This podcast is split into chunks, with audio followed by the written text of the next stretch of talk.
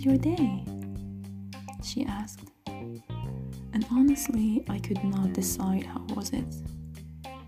But it was different, indeed. Today there was something other than the usual matters sweeping through my mind. I was more questioning my choices in everything. Each step of my life became skeptic, and I fell into a rabbit hole. Nothing seemed right or wrong, and I know, I know everything was happening for a reason. But what was the reason? I couldn't tell. And maybe for the first time in so long, I realized that I'm living an illusion. An illusion that I built myself just to delude myself of the real misery that I was losing my life for. Because it's easier to live a fantasy, easier to trick yourself into believing that you are perfectly fine than taking a step back to take a look at the mess you are facing to realize what's going wrong, but not necessarily make it right, isn't it? And then it always hits me. Everyone is dealing with much, and things could have been worse for me. Shouldn't I be thankful for that? Do I even have the right to complain about anything? Above all, I'm not much of a social butterfly, you know but I had a few friends that I used to hang out with every now and then.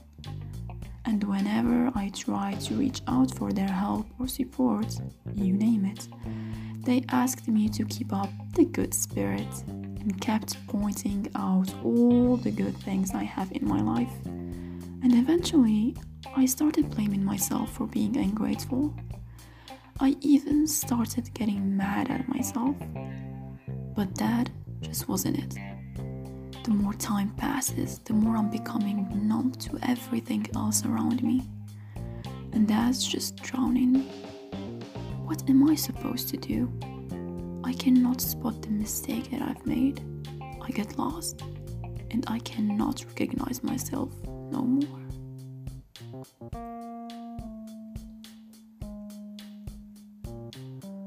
What you have just heard is a sample of what happens inside your mind when you are ignoring reality and forcing yourself into believing that optimism and positivity would turn your life into a wonderland.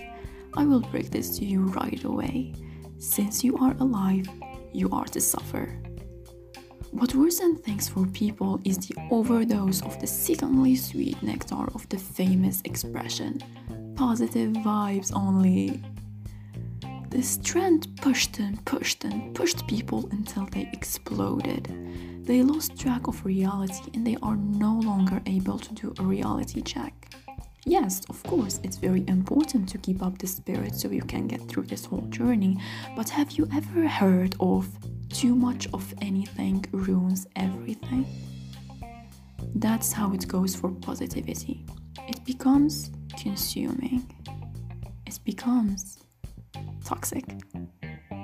Yup, that's our topic today toxic positivity. So, what is toxic positivity? According to certain psychologists, it is an excessive overgeneralization of a happy, optimistic state of mind across all situations. This will result in denial, minimalization, and invalidation of the authentic human emotional experience. Was that a bit complicated?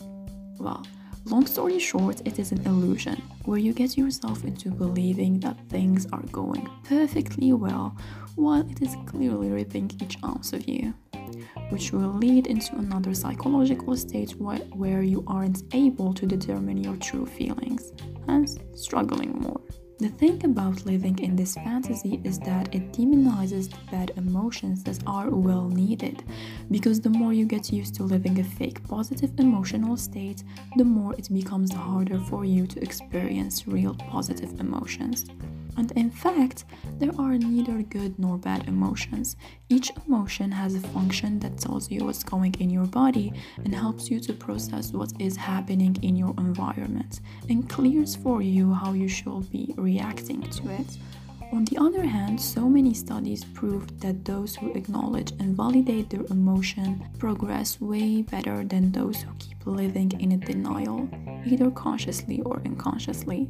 And since our generation mostly became a follower, God forbid they make their own choices, people that, by the way, cannot be about your existence, get to choose your life's path, and because it scares you that they may cast you out the stupid puzzle, you force yourself to fit the missing piece. Toxic positivity scared people away from seeking real help. The help that can not only improve their life, but even save it sometimes. Get over it. This is real life. This is not some fairy tale where everything has to fall into its place you will be wrecked and you will have to grieve for it. In conclusion, I want you to keep this in mind. Be true to yourself.